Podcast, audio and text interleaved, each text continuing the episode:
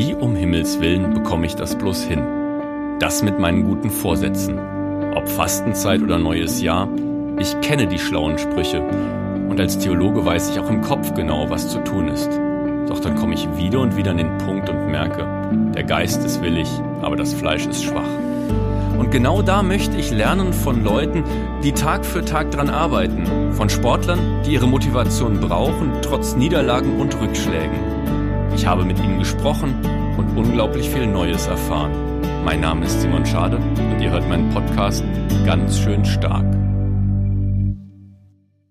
Manchmal kann eine Endstation ein Wendepunkt sein. Davon erzählt uns jedes Jahr Ostern die Geschichte dieses Festes. Aber manchmal schreibt diese Geschichte auch das Leben. Und so freue ich mich darauf, heute mit Sabine Gnitzer zu sprechen, die als Tennisspielerin mitten im Leben auf einmal aus ihren gewohnten Bahnen gerissen wurde und durch einen Unfall neu ihr Laufen und ihre sportlichen Aktivitäten lernen musste. Diesen Weg ein Stück weit mitzugehen, darauf freue ich mich heute.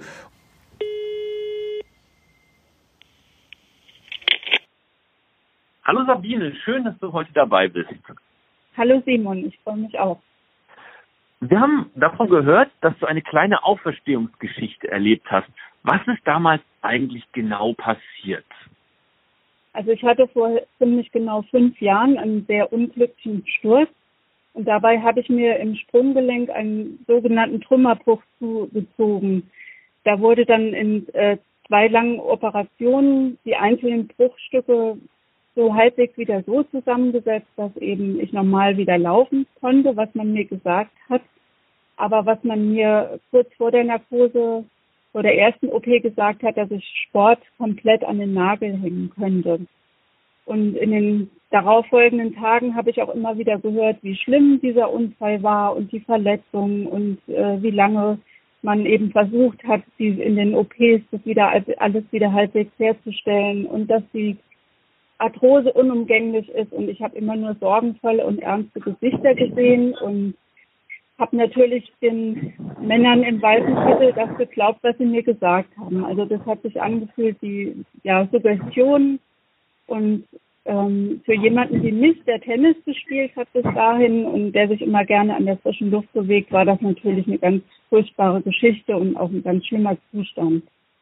Das ist ja auch wirklich so eine ganz schlimme Sache. Wenn sowas passiert, da steht man wirklich auf der Kippe und bei solchen schlechten Meldungen ist das furchtbar. Aber wie sieht es denn heute aus, jetzt fünf Jahre später?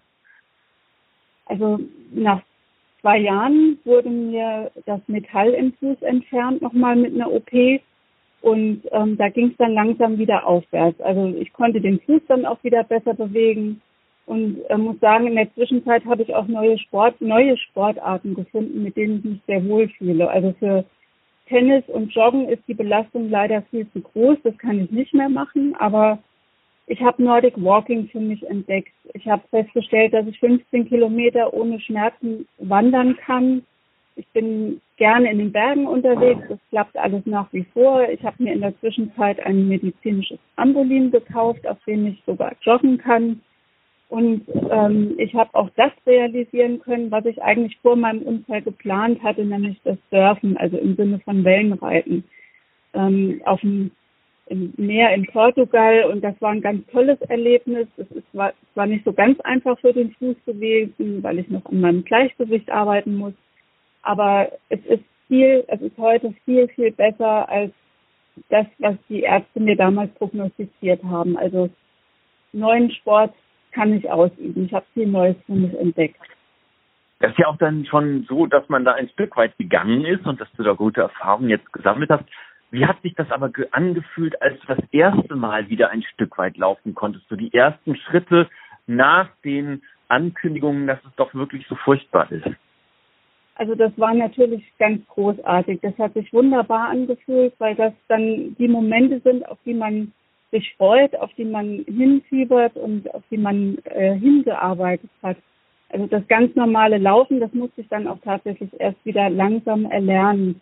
Und ja, einer der größten Momente war, als ich dann ohne den Fixateur, den ich zwischen den beiden OPs im Fuß hatte, mit einer Orthese, das ist ein medizinischer Stiefel, Da bin ich dann mit zwei Pflegern rechts und links im Krankenzimmer einmal im Kreis gelaufen. Und das war meine sogenannte erste Wiederauferstehung, sage ich mal dazu. Und dann kamen eben die weiteren Schritte, also das Lernen mit der Orthese und mit den Rücken zu laufen. Ähm, ich durfte den Fuß dann erstmal sechs Wochen lang nicht belasten. Das war auch eine große Geduldsprobe.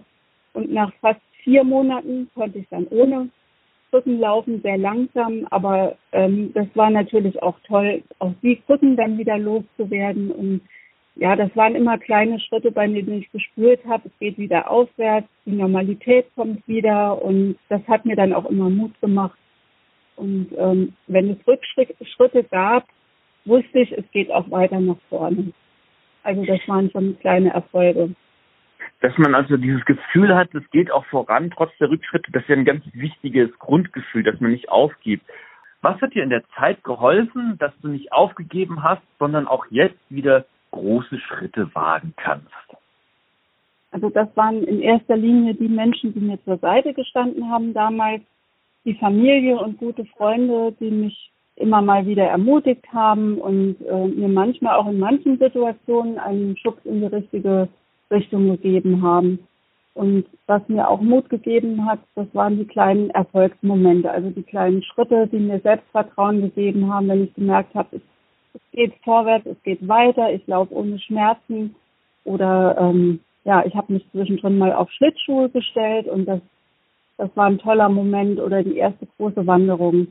Was mir auch sehr geholfen hat, das war mein Glaube im Sinne von Vertrauen, dass alles gut wird und dass ich auf dem Weg zwischendrin auch mal von Gott getragen werden.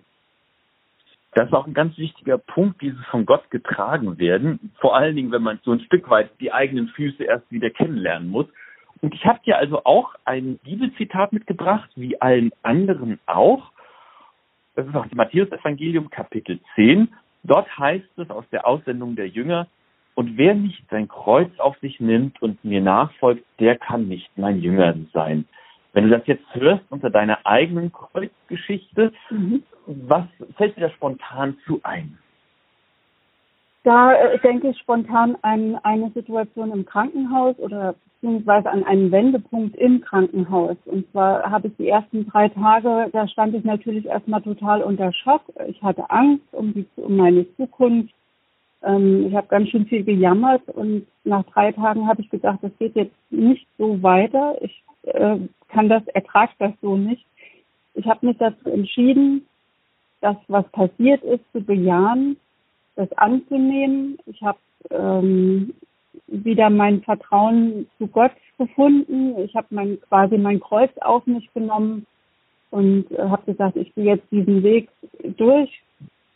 Irgendeinen Sinn hat es, dass ich den Weg gehen muss. Und äh, ja, es fühlte sich auch ein bisschen an wie ein Kreuzweg unterwegs wurde mir ja geholfen und ähm, ich hatte Menschen an meiner Seite, die mich begleitet haben. Ich habe mich also ganz vertrauensvoll in die Hände Gottes gegeben. Dass sich gerade bei den Sackgassen im Leben und den schwierigen Situationen dann doch manchmal neue Wege auftun und sich neue Perspektiven miteinander öffnen, sagt Sabine Glitzer. Sabine, ich danke dir ganz herzlich für das Gespräch. Sehr gerne, ich danke dir. Das war's jetzt für heute und für dieses Podcast. 33 Folgen lang habe ich mit euch ganz viel Neues dazugelernt, ganz viel neue Eindrücke und Erfahrungen mitnehmen dürfen und viele gute Tipps und Kniffe fürs Leben mitnehmen dürfen. Ich danke euch, dass ihr durch diese Fastenzeit mitgegangen seid, dass ihr zugehört habt, dass ihr das Projekt mit unterstützt habt. An dieser Stelle möchte ich auch ein ganz herzliches Dankeschön nochmal sagen an Tilman Loch, der den Anfangs- und den Titelsong sozusagen komponiert hat und das mitentwickelt hat und viel Kraft und Zeit reingesteckt hat. Ich möchte mich bei Markus Wick bedanken, der in der inhaltlichen Gestaltung und Fragestellung mir immer wieder hilfreich zur Seite gestanden hat. Und ich danke euch allen. Ihr, die ihr als Gesprächspartnerinnen und Partner zur Verfügung gestanden habt und ihr, die ihr zugehört habt. Nehmt etwas mit, bleibt dran und ich wünsche euch ganz viel Motivation und Segen. Das und alles Gute wünsche ich euch, euer Simon.